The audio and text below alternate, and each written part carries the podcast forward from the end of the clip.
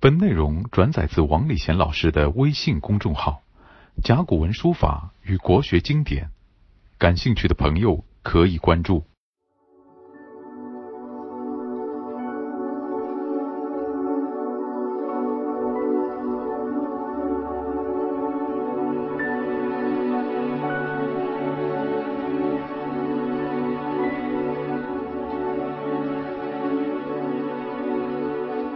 继续讲《论语》啊。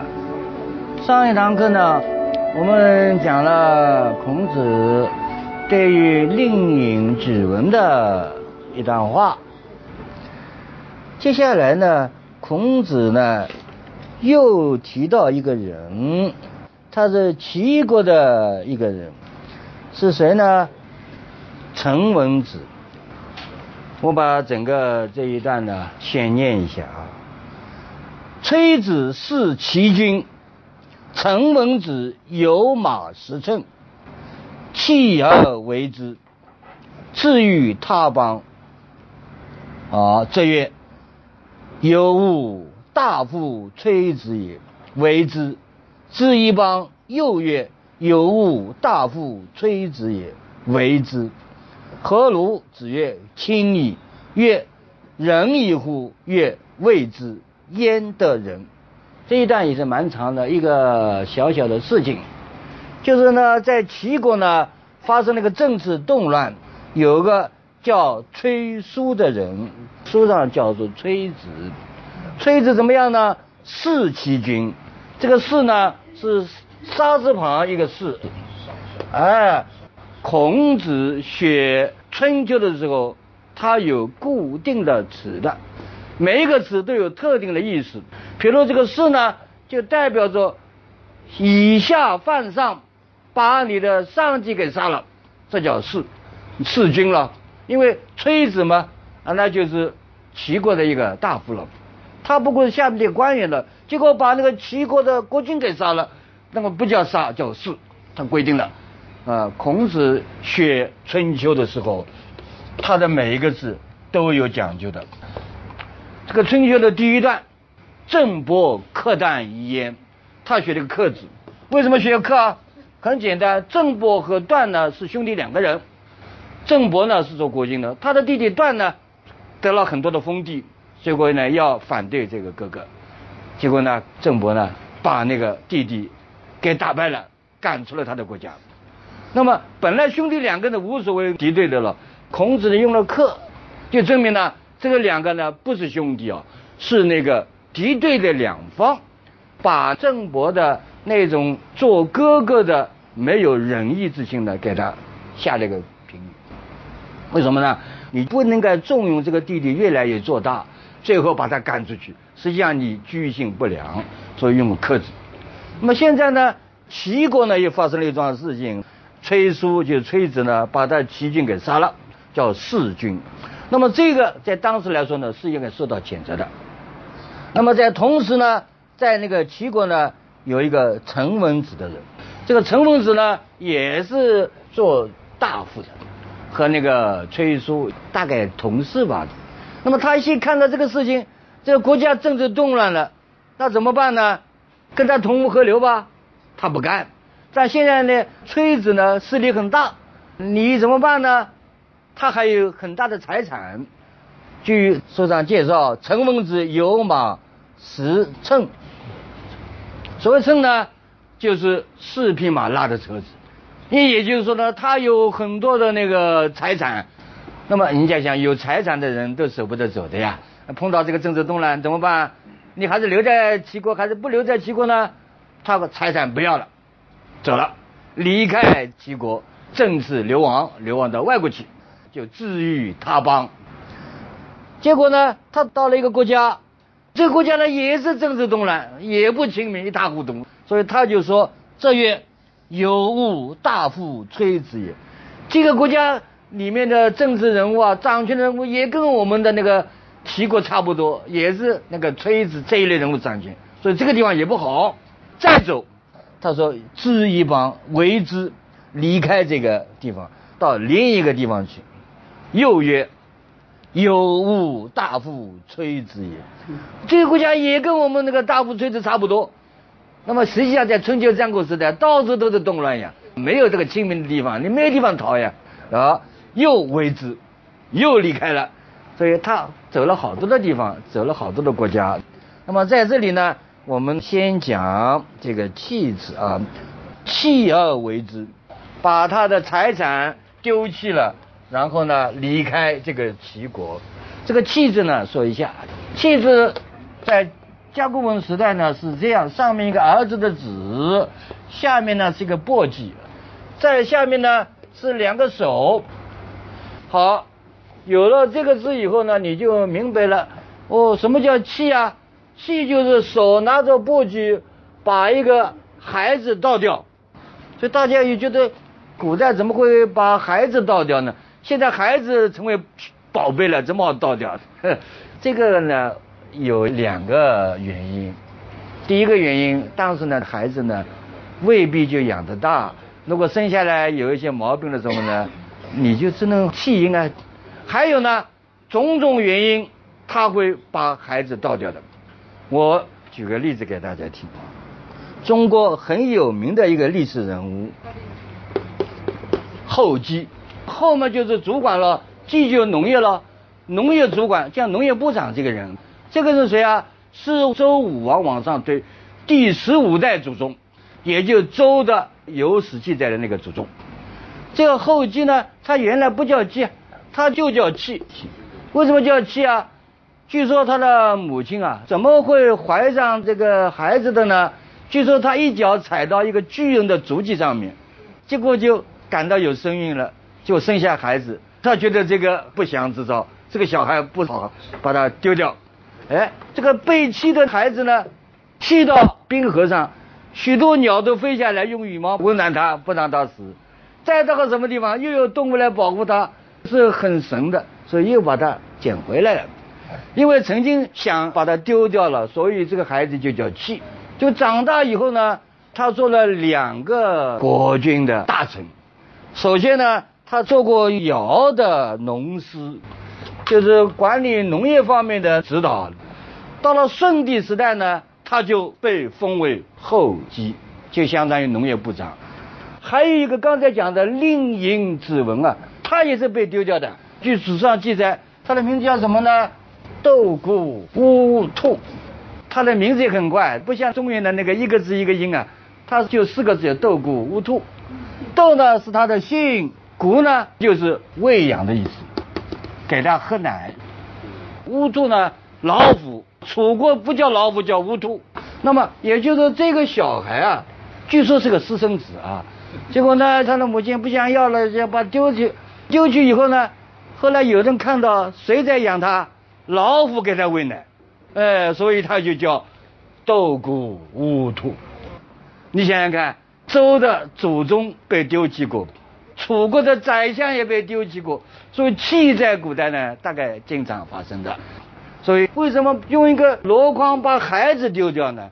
他可能有种种原因，啊，那么有了这个以后呢，我们就明白了哦，这个陈文子呢，虽然有偌大一个家当，但这个齐国政治现在这么混乱，家当不要了呀，丢弃他，然后呢，出走为之离开这个国家，想要找一个政治清明的地方来过日子。结果呢，他去了一个邦，跟他的国家差不多，所以他又为之，又到另外一个邦，又曰有吾大夫崔子，跟我们的大夫崔子也差不多，我只能再走了为之，这样一个人，这样一个陈文子，这个人呢，政治修养、道德能力，他的修为方面应该怎么样来评价呢？是吧？人家问了。哎，这个陈文子何如啊？这个人做的怎么样？孔子就说：“清矣，啊，是够清的。哎，这个人不糊涂啊，和那个乱七八糟的时代一刀两断，不跟他合作，这个很清啊。”人家就问曰：“仁矣乎？这个义是不是做到仁了？”孔子的回答是：“未之焉得仁。”对于仁这个问题呢，他提的很高的。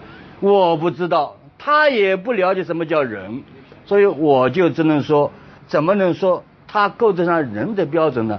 他是够得上亲的标准。那么大家不要以为孔子很贬低他，不是这个意思啊。孔子很赞赏的，这个人很亲。至于人的话呢，因为太高了，我们就不说他，但他至少做得很轻啊。一个人能够做到轻是不容易的。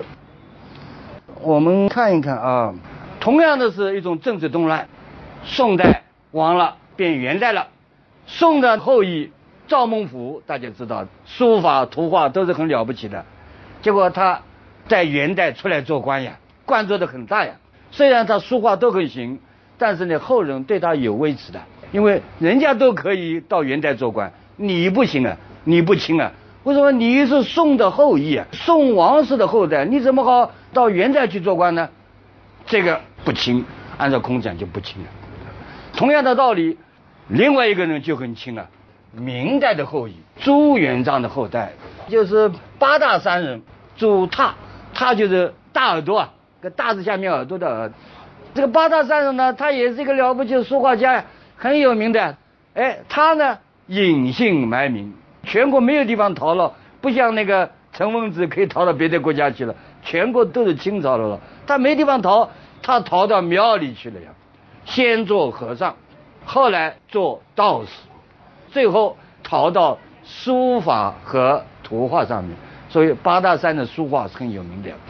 那相比之下呢，这个八大山人呢就够得上清。所以清也不容易做到的啊。关于朱踏清到什么程度呢？我这里用他的一首诗来说明一下啊。朱踏呢，在写了一幅梅花图以后呢，又提了一首诗。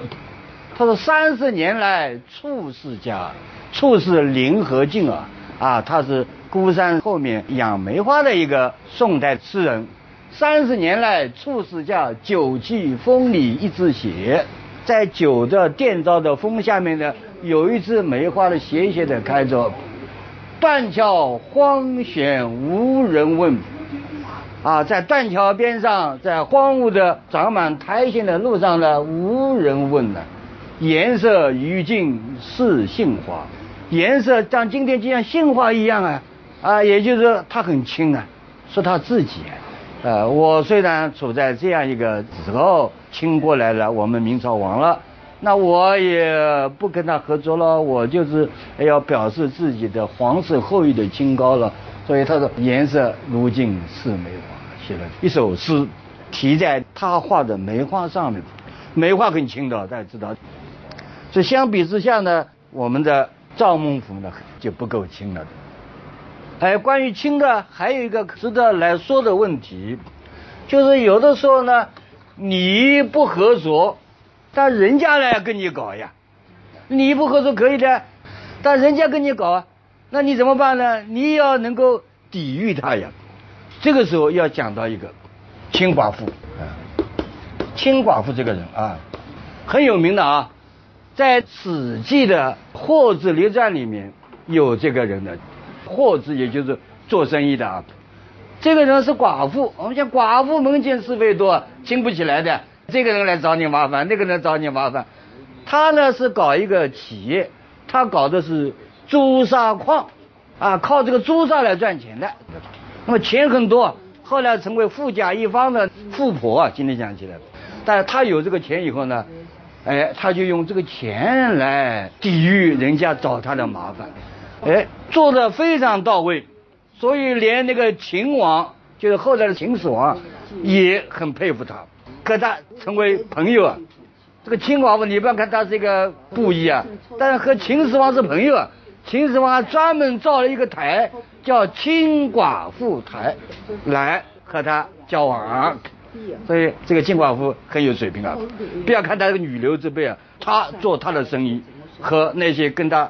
找麻烦的，见那些男子不来去。但是呢，任何事情它都有一个限度，你不能过轻啊，一过轻就出问题了。李商隐写过一首《嫦娥》这首诗，这个嫦娥我们知道的，她以前呢在我们人间的，后来她吃了不死的药，结果升到月亮上去了，那么够轻了呀，不来气了呀，和这个社会也分开了呀。但人是生活在社会当中的，你不能过轻。所以李商隐写了一首诗叫《嫦娥》，他后面两句话：“嫦娥应会偷灵药，碧海青天夜夜心。”亲亲到什么人都跟他不来去了，所以这个亲也过头了啊！所以这个也是应该注意的。所以孔子的话呢，你要两面都看。那么接下来呢，我们就可以讲这个问题了。那孔子呢，下面又评价了一个人，这个人呢叫季文子，他也是鲁国的大夫。季文子呢，他有一个做人的准则，叫三思而后行。那么孔子怎么样评价这个为人处事的呢？做人应不应该三思而后行呢？所以下面一段话了，他怎么说？季文子三思而后行。子闻之曰：“在是可以。”这句话呢，特别是后面“在是可以”，对我们来说很有启发意义的。对我们处理任何事物呢，都是一个借鉴。首先，“在是可以”呢，可以两种解释：一种，他觉得三思而后行啊，还不够。第一桩事情处理三思不行啊。还要再次思考才能够下决定。那么你想想看，三思以后再思，那不是无限死循环吗？颠来覆去的想想好子过来，过来再想再过来，三思以后再想，那没有了结了。所以孔子肯定不这个意思。孔子应该是这样：哎，子文之曰，在是可以，就是你不要三思呀。两次就可以了。一桩事物、一件事情，你要下决定、思考两次就可以了。为什么呢？这不是我来说的，因为这个字本身就告诉我们啊。大家看看这个“在”字，这个“在”字这样个写法，它上面一横，下面呢是这样，啊，像一个鱼一样的。鱼呢，两边是对称的呀，完全一样的两边平衡的。你再看看《说文解字》呢，它很到位的。《说文解字》说：“一举而二也，就一个具体的事情，两次就可以了。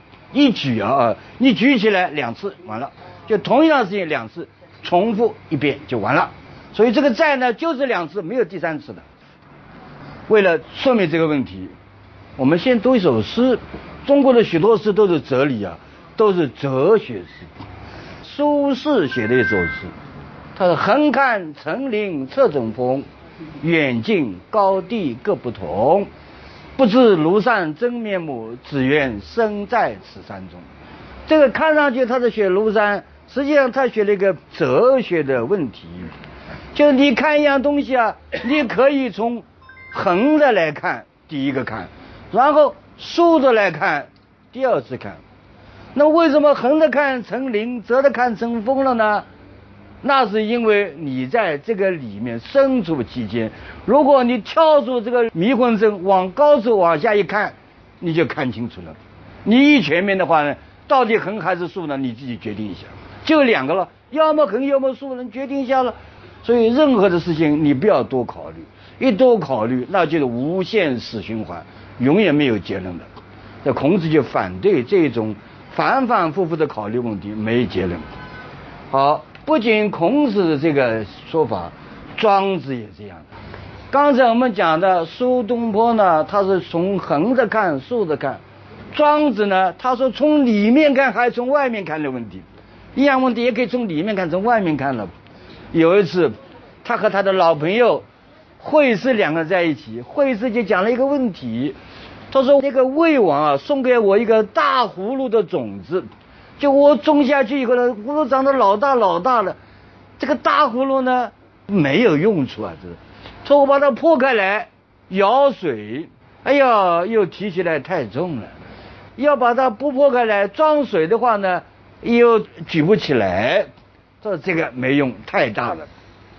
他是从里面来看问题，结果庄子说：“你对大一点也不懂。”他说你不要装水，把水装在外面不是行吗？他说你把这个大葫芦往身上一扎，成了一个腰船，腰里面一艘船了。所以你到水里面就不成了呀，你就可以成为救生圈了呀。哎，这不是好用处吗？说是大有用啊。你水在外面，不要到里面去，到外面行了。一个问题，你从里面看还是从外面看，就两个呀，不能说外面看看，里面看看，到底装水还是不装水好呢？总是一样，就看你的取舍的。所以一桩事情两个思考就完了，一个从横着竖着看，一个从里面从外面看，都是两个，没有第三个。所以我就想起一个很有趣的事情，以前科举考试啊，都是要四书五经里面找这个题目，你不能离开四书五经的。那么你想想看，多少年考下来，这个题目都出完了呀。有一次，考生拿到一个题目了，这个题目呢什么都没有，就画了一个圈。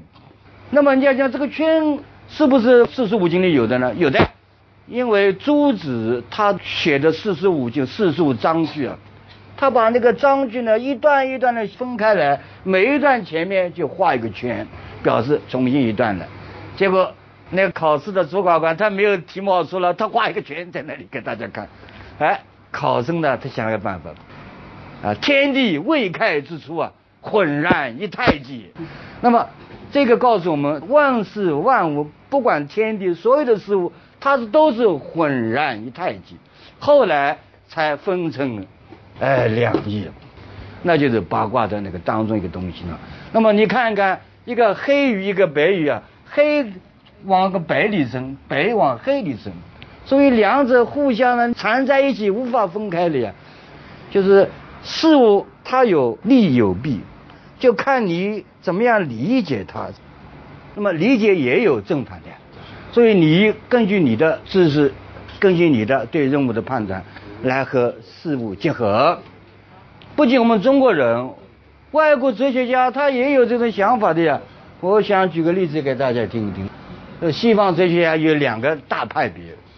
第一个培根，他说知识就是力量，这句话大家有名了。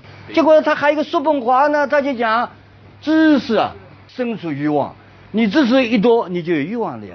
就像我科技发达了，我就有欲望了。好了，你有欲望就生出烦恼来了。所以叔本华呢，他不这样理解，他认为知识就会生出欲望，欲望就生出痛苦。无欲则刚呀，你有欲望的话，欲望未必都达得到，你就要痛苦了。所以孔子他知道这个道理。记文子没有错，三思而后行。对了，任何事情都要反复思考。但是孔子认为这已经过头了，再。是可以，一桩事情考虑两次，那就可以了。今天讲到这里，好吧，下课了。本内容转载自王礼贤老师的微信公众号《甲骨文书法与国学经典》，感兴趣的朋友可以关注。